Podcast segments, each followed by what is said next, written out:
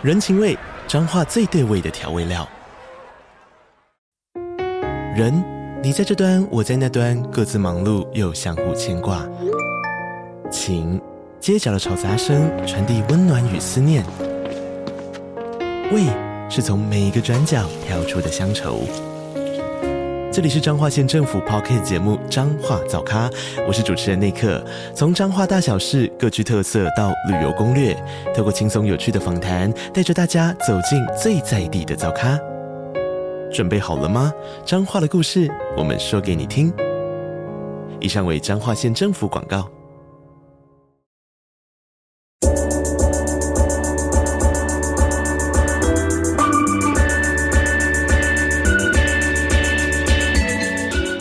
嗨，大家好，欢迎收听午后女子会 Afternoon Girls Club。我是雨洁，我是舒雨。今天是二零二三年最后一个月的第一集，小心虚，因为我觉得过了好久，过了好久，距离我想要做这个单集的起心动念的时刻，到现在已经过了非常的久了。哦，你是说我们积了很久的信件？对，今天这一集是回信单元。那因为二零二三年即将要结束，然后我们那天就通证了一下，说在过去我们收到的信件里面有哪些还没有回复过的。然后其实会堆积到比较久一点再做回复，是因为。大部分的信件都比较短一点，嗯，所以我们希望可以有一个比较同整性的主题的时候，再来一次做回复。那就这样慢慢堆积堆积到现在，所以先跟这些还没有回复到的听众们说声对不起。对，而且我很想要强调一点是，一开始做这个回信单元的时候，我是还蛮认真的。觉得我们要回复信件，嗯，所以当这个信件它的内容是我觉得我没有自信可以告诉他就我觉得怎么做会是我自己的想法的时候，我就想说好，我要再等一下，再等一下，再等一下。然后可是我自己后来听了一些类似回信或者是听众投稿的那种节目的时候，我就发现很多人他都会在那个信的最后写说啊，写完这封信让我心情变得很好，就谢谢你们让我有一个树洞这样子。我就发现很多人他其实不是真的在期待说两个主持人或是主持人要去解决。他们的问题，而是他们想要就分享一下自己的心情，然后写出来之后也算是抒发了自己的想法。所以后来我就觉得好像不需要给自己这么大压力，说我一定要给这个人一些有价值的东西，我才有资格来做这个回信单元。对，因为之前会看到一些可能比较纯分享类型的信件的时候，会觉得说，诶，针对这个主题，我。可能第一个比较没有个人经验，第二个是觉得自己还没有成熟到可以给出一些好的建议，所以我们会一直想说，那就先放着，先放着，然后接着就放到现在了。所以这一集我们想要跟大家分享的就是这些比较偏向纯分享类型的信件。对，然后可能我就是会针对他分享的故事做一些我自己的回馈，但这就完全不是说我要给他建议，而是有点像是朋友跟你讲一个故事，然后你跟他说，哇，这故事很赞的那种概念。嗯，没错。那我就来分享第一篇听众投稿，是来自 t i n 的信件。他说：“我现在高三，他来信的时候高三，不知道现在是不是大一了，真的很对不起。那时候高一刚到高中没多久，有一次坐校车的时候，我往隔壁校车看，想看看有没有好看的帅哥，结果刚好看到一个高三的学长。” J 往我这个方向看，甚至对我挥了挥手，我就赶快把头转回来。但我又再看了一眼，发现他用手机写了另一个学长的 IG 账号，我就追踪了那个学长的 IG 账号。后来就发现有一个人追踪我。我也莫名其妙就让他追踪了，才发现是学长 J。后来我们就一直有在慢慢的聊天，发现我们是同个国中，甚至同一个补习班。我后来也开始想跟他聊天，渐渐的就喜欢上他了。但我也知道他只是把我当成学妹，常常为了看他从五楼到一楼，就为了看他去倒垃圾，或是刻意的经过他们班，然后有时候隔着玻璃跟隔壁校车向他挥手，我就会觉得很开心了。但是他毕业之后，我们就没有再聊天了。我觉得认识他可能是我在高中最有趣的事情。本来不会跟陌生人聊天的我，也莫名其妙开始跟他聊天。虽然说我们没有结果，但我还是很高兴可以认识他。哎呦，这个故事好纯的爱哦。对啊，我觉得首先是坐校车这件事情。对，因为我好像是幼稚园毕业之后就再也没有坐过校车，那个叫娃娃车。对对，因为我觉得坐校车是一个很。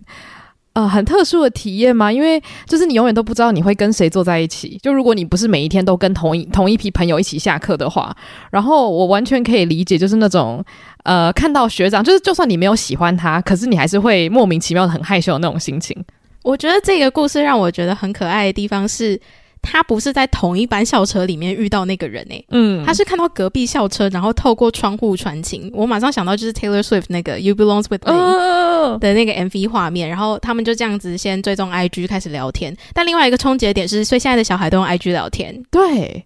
而且还有一件事情就是，那个学长就是在那个窗户上面写了另外一个学长 IG 账号。那请问另外一个学长现在在哪里？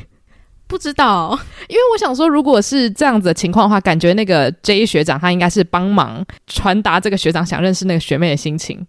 但也许这只是一个手段啊。哦，这真的很像，就虽然结论是没有结果，可是他看起来真的很像是爱情电影的开头，就是帮朋友追学妹，结果最后自己喜欢上学妹。不过可能也没有喜欢上学妹，因为他们最后是没有结果的嘛。可是老实讲，我刚在。看这一篇的时候，我就一直带入我自己的心情，然后我就会想说，今天有一个人他花了这样的力气去追踪你，然后跟你聊天，可是最后又无疾而终，我就会很好奇，就是我会想到像有一些呃人会投稿说，哦，当年发生了某一件事情，请问我跟他到底有没有机会？嗯，就像这样子的故事，就是会让我想到说，其实会不会当初你们在聊天的时候，其实学长心中默默的也很开心，想说啊，我终于认识你了。可是很多时候就会因为毕业啊什么的，然后大家突然走向不同的道路，然后这件事情就无疾而终。但是我就会一直回想，what if？就是，呃、哦，但是我会觉得，因为那个 what if 都是建立在对方是怎么想的，嗯，所以如果可以的话，我会我自己啦，在遇到这种事情的时候，我会比较 focus 在那我当下的感觉是什么，嗯，然后我如果啊，我这样有点奇怪，但我可能就会去分析说，为什么我会喜欢他，喜欢的地方在哪里，然后是不是可以套用在未来找对象的时候 有一些参考值。哦。可是我觉得，虽然就是这个结局是有一点小可惜，可是我很喜欢他的文笔，是写说这是我高中最有趣的事情。然后如果没有他的话，我可能也不会开始跟陌生人聊天。你会觉得跟《跃动青春》的一些情节有相似吗？哦，就是对对对，因为像我在看呃，像是《跃动青春》的时候，我就会觉得，就算啦，虽然他现在还在连载中，就是我会觉得，就算最后作者决定让男女主角完全没有任何情愫，或者他们没有在一起，或是在一起三个月后就分手，我也会觉得没有关系，因为他们之间不是说我一定要在一起，然后到七老八十这才是完美的结局。就是我在你人生之中有小小影响到你，然后我因为你可能变得更开朗，或是我想了更多。我以前没想过的事情，我觉得这就是你知道青春故事很很重要的一个环节，这样。我觉得在学生时期，大家在认识异性的时候，还是保持着先当朋友的心态比较多吧。嗯，所以说像是他跟学长之间的互动啊，或者是不管他跟当初那个学长 J 提供的另外一个学长的 IG，他们如何互动这些事情，都比较像是他们先跨出一步，先当朋友，然后每天聊天聊天聊天，会不会聊出感情，这就是很后面的事情了。嗯，但就是跟现在相比，我们现在认识新朋友，可能很多人一开始认识的时候就保持着是我要追求他的心态，嗯，或者是。我先我先认识他，就是因为我对他很有兴趣。对，因为其实我很喜欢刚刚你说的那种感觉，就是我想要认识你，可是不是因为我已经把你当做潜在对象，而是因为我不认识你，所以我想知道你是谁，嗯的那种感觉。然后，可是如果双方没有这样子的共识的话，你就很难真的很站在朋友的立场去聊天。嗯，可是我觉得在高中这种这种事情好像比较容易发生。嗯，所以这是一个非常非常可爱的开头。那我接下来朗读第二封信喽。那第二封的来信者呢，叫做 Wen。他说：“你好，我是新来的听众，前阵子刚入坑 Podcast。这个前阵子呢，也是很久很久以前了。希望 Wen 你现在还有在听哦。希望你已经进阶成我们的老朋友。” 他说：“最近无意间听到午后女子会，每次运动时间都会听。上次听到你们分享理想爱情片单，也去看了老板送作对。他其实没那么喜欢你，觉得很好看。因为平常想在 Netflix 上看小电影，但是找不到什么喜欢的剧。希望你们可以再开一集分享有关爱情或是增进自我的剧，看完会有共鸣的那一种。”哇，我只能说，问谢谢你们给我们一个很好的机会去推广一下我们的会员单集。没错。因为我们在每个月的会员单集都会分享自己看的书，然后还有影视作品，应该是说我们喜欢的所有东西，我们都会在会员单集还有会员电子报分享这样子。所以也就是因为有这个会员单集，我们平常就比较会在那边分享影视相关的，但是我们偶尔还是会在主节目做同整性质的，只是频率就会降低一些些。对，因为同整性质的话，其实蛮需要花时间去做很大量的观看，或者是很大量的阅读。那会员单集比较像是我们就会整理一下这个月我们有看的戏剧或者是看的书。那我只能说，书宇看的书真的非常的多，所以如果有订阅会员单集的话，应该我希望大家每个月都可以从书宇看的书的书单里面找到很多不同面向的作品啦。因为我觉得书宇在阅读的吸收的种类上是非常非常广的，比他看的影视作品广很多。嗯嗯，没错没错。对，诶，那因为我们讲到了这个话题嘛，所以我就蛮好奇，你最近有没有看到一些好看的爱情剧？我最近很少在看爱情剧，诶，你知道我前阵子就是跟我朋友在试训，然后因为我们就是一群人很喜欢看就是爱情片的人，然后我们就开始在大抱怨，我们就这个这个抱怨真的是非常的无聊，就是我们在讲说为什么我们现在一直在看老东西，然后我们的结论是因为我们有的时候就是会很想看一些单纯到不行的。情节，嗯，就例如说，像是以前梅格莱恩他很常演的那些爱情剧，基本上他的故事不会太复杂，然后角色设定可能也不会说哦，他有一个什么沉重的过去，或是他在谈恋爱的时候有很多的，你知道，就是小细节，然后对方忽略了，然后他们之间的沟通出了问题，就很少会这样子，就是比较像是啊、哦、什么。呃，欢喜冤家啊，敌人变情人这类的套路，然后我们就说，因为现在的故事比较偏向说，我们的那个剧本要写的比较细腻，或者要探讨一些可能以前都没有人在讲的议题，所以有时候你脑袋想要放空，想说我好想看一些很甜很甜的电影的时候，你就发现你的那个滑鼠就会慢慢往那个什么九零年代或是两千年初期滑过去，然后变成我每一次线上想要一起看个电影的时候，我们都想要看一些新片，可是最后我们就会开始看一些大旧片。我觉得你说到一个重点，因为我最近看的爱情片应该是你推荐。的《紫心爱恋》，嗯，也不讲你推荐，就你有介绍过的。然后《紫心爱恋》它很明显就是呃披着爱情剧的皮，然后想要探讨很多美国现有社会问题。对，但是有一点就是这些社会问题都切入的太硬了，嗯，就是莫名其妙让其中一个主角可能先天患有什么疾病，可是其实这个疾病跟他整个电影的一些人设设定是没有什么太大的相关联性。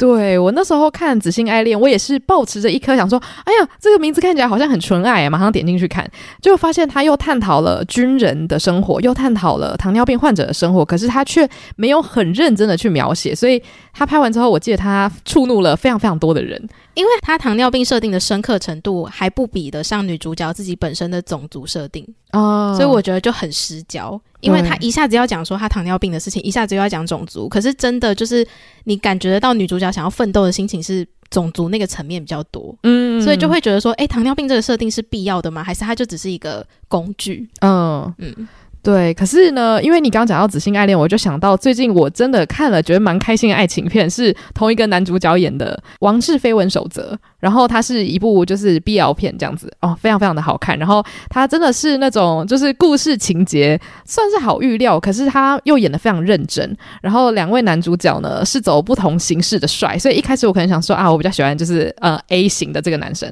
但是看到最后我觉得哇，这个 B 也好深情，我也好喜欢，所以我跟我朋友一起在家里看的时候，就是那种。真的是笑到乐不可支，所以就非常推荐，如果你喜欢 BL 或是你喜欢看两个超帅的男生谈恋爱的话，就一定要去看《皇室绯闻守则》。所以也推荐给问，希望你看了之后会很开心。我自己接下来期待的就是圣诞节要到了，所以会有很多圣诞节无脑爱情电影。对，我非常期待，因为那是我每年就是。我一定会花时间看，但是我不一定会分享或介绍，因为那个真的太无脑了。可是他的就是对于恋爱的佳节气氛这件事情，是每次我看完都会觉得心情很好。嗯。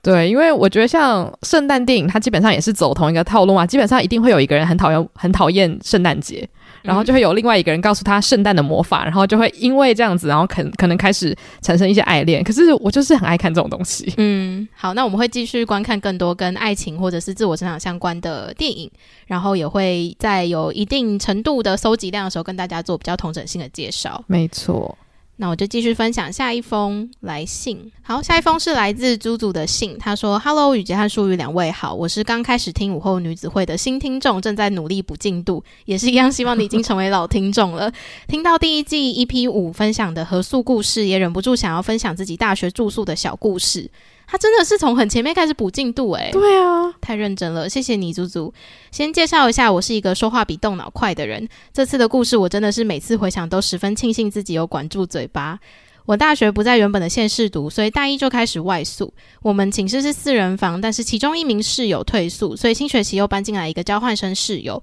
刚开始不太熟，也不太清楚对方的个性是怎么样子的，所以有点戒备对方。那时候我一直找不到自己的一支护唇膏，桌面、柜子、抽屉都翻遍了，但是就是没有。我那时候就开始暗自怀疑，说是不是新室友偷拿呢？但其实我没有证据，只是自己瞎猜而已。有一天，我又在找护唇膏，刚好寝室里除了新室友，其他人都在，我就问了大家说有没有看到我的护唇膏呢？大家都说没有。接着我差一点就脱口而出，我怀疑是新室友拿走我的护唇膏，但瞬间我又憋住了，觉得自己这样非常的不对，不应该乱怀疑别人。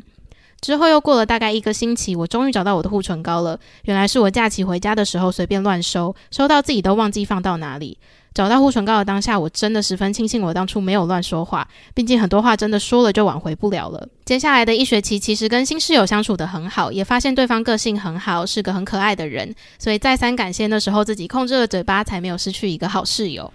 你知道我原本读完这一篇的时候，我觉得它是一个很暖心的故事，可是因为它是一个很好的结局嘛，所以我就想说，嗯，针对这件事情，我有什么想说的呢？可是因为最近发生了一些事情，我就发现我有一个很像的经历，就是我最近有很多东西都不见了啊，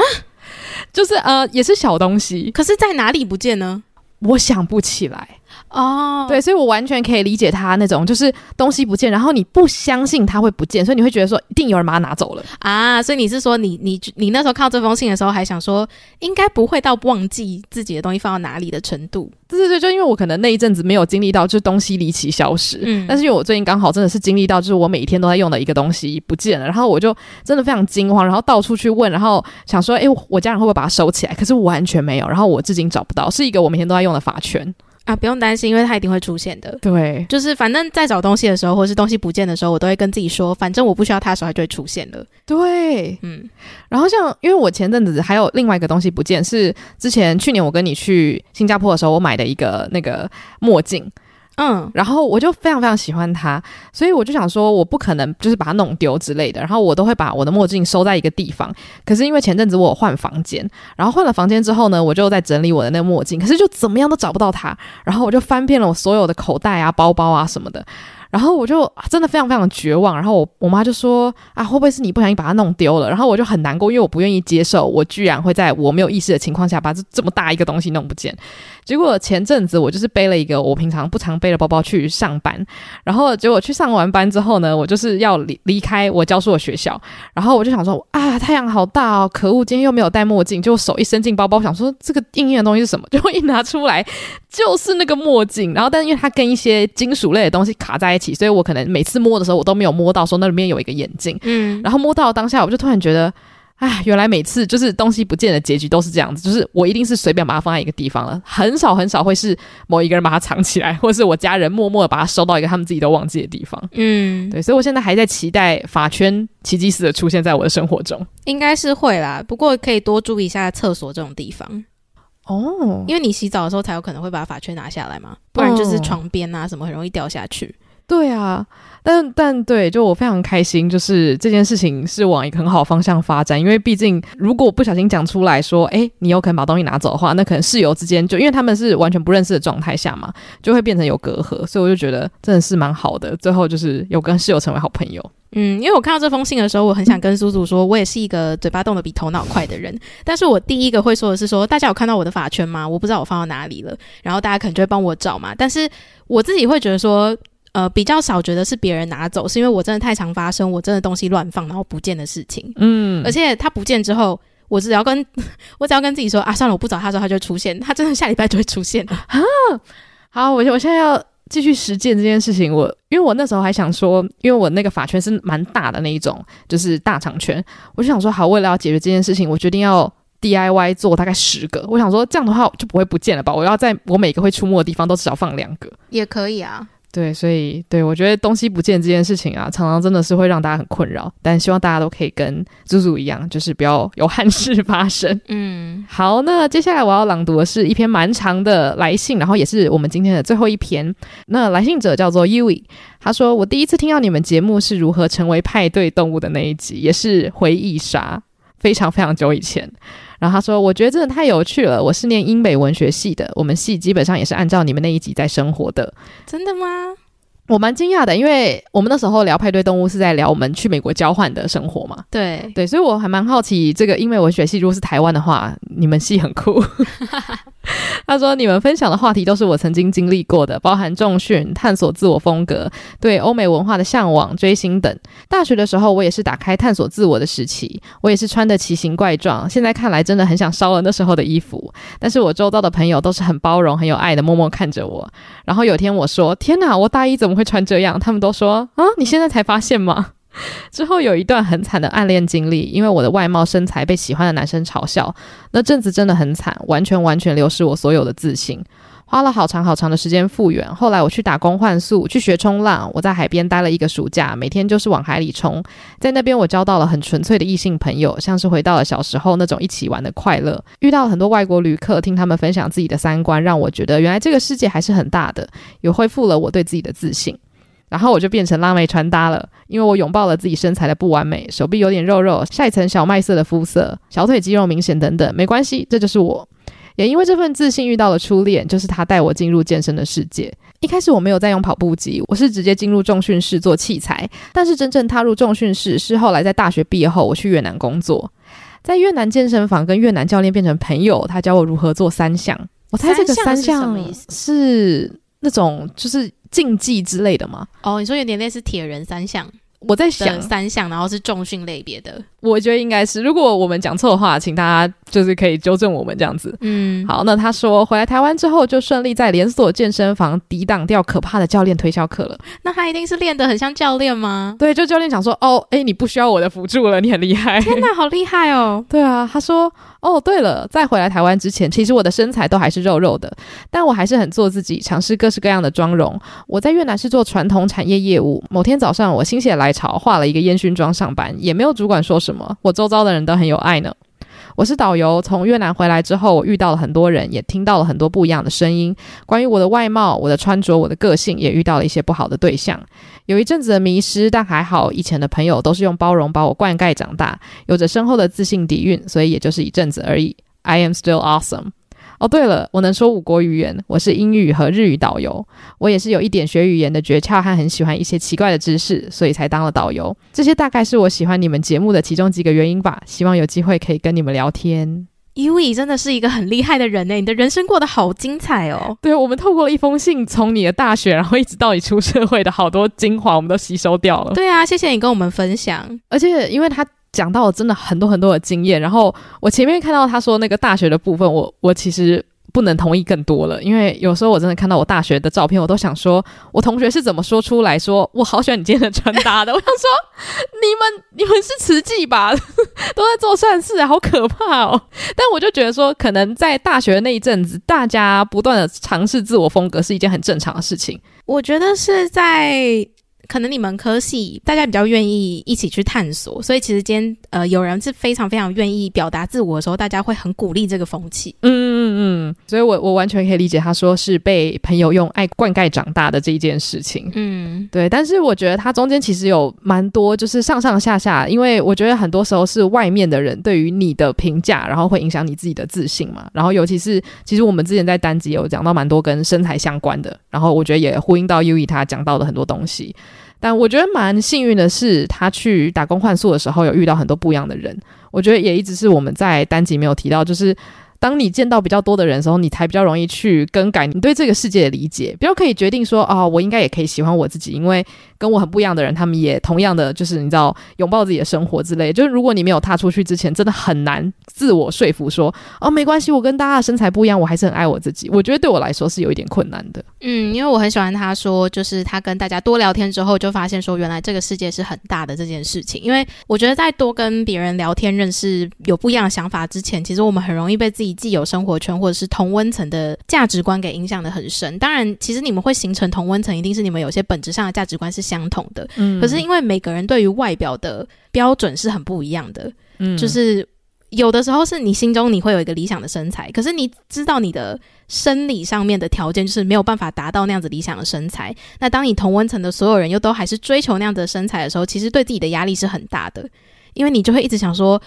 我就是要，我希望我可以像他们一样那么瘦，然后身材就是细细长长的。但是因为我先天性上面的生理，其实我就不是这样子的一个身材。要让我追求到那样子，说不定我真的只能追求手术才能帮我做到这样的成果。嗯，嗯，那如果你没有认知到这件事情的话，一直去把不切实际的理想套在自己身上，真的是一件非常非常痛苦的事情。对，而且我其实蛮惊讶，就是他在越南工作的时候，他化烟熏妆上班，就是周周遭人完全不会说任何话。我觉得这个工作的环境也太健康了吧？嗯，我很少听到我身边的人有这样子的生活经历，就是因为大部分的职场还是会觉得说，诶，大家最好不要穿的就是有一个人。特别不一样之类，除非你的工作性质是你是独立一个人在外面跑工作这样子。他的生活经历让我很惊讶，是他中间换了超多不同的工作，嗯，然后最后变成导游，这比我们厉害太多。他会说五国语言呢，真的，我觉得 Yui 也谢谢你跟我们分享你的故事，让我们知道世界真的是很大的。所以其实我现在读下来，我现在觉得，如果大家你没有想要听到我们任何的建议，你纯粹只想跟我们分享一些很酷的故事的话，真的欢迎可以投稿给我们。虽然我们可能会花比较久一点点的时间消化这些故事，可是我们绝对会读，也希望都可以在单集上面回复大家，或者是把你们的故事朗读出来给其他人知道。这样对，因为就像 Yui 说的嘛，真的你多接触，听到很多不一样的故事，才能够真的打开自己对世界的想象。那也希望我们有这个机会，可以作为跟大家传播这件事情的窗口。所以，如果大家有任何比较特殊的经验，或者是你就是对于自己现有的生活有一些想要多抒发的地方，也都欢迎投稿给我们。对，我刚其实觉得。有时候节目它变成像是一个传声筒，就是我不一定是直接在这边把事情解决，而是我把这个故事传播给更多人听到。那更多人听到之后，也许这个故事会让你觉得说啊，那也许我现在对我身材很不自信，可能是我选错了环境，我换了一个环境，也许我会完全改变我的想法。这样子，嗯，就像之前我还记得，我们那时候在澳洲有回过一封信。然后那时候的投稿者，他是告诉我们说，他也是母胎单身非常久，然后后来就是遇到了一个他非常非常适合的对象。然后他告诉我们说，你不要觉得自己很奇怪，因为这件事情绝对不是一个意外，就是你没有遇到喜欢的对象而没有开始谈恋爱这件事情，绝对不需要去自责这样子。所以会觉得说，好像有时候透过投稿单元，大家也默默的疗愈了我们自己。所以就欢迎大家可以多多到我们的 IG bio 连接去找我们的来信表单。然后如果你是想要对来信的人就是回馈说，哎，其实我有一些别的想法的话，你也可以直接在现实动态 tag 我们，或者是如果你愿意让我们分享的话，那你也可以就是直接私讯给我们，或者是直接到我们的 Spotify 留言也 OK。没错，那我们的 IG 账号是 Afternoon Girls Club。喜欢这集的话，也欢迎到 Apple Podcast 帮我们留下五星评论。那就谢谢大家今天的收听，午后女子会散会。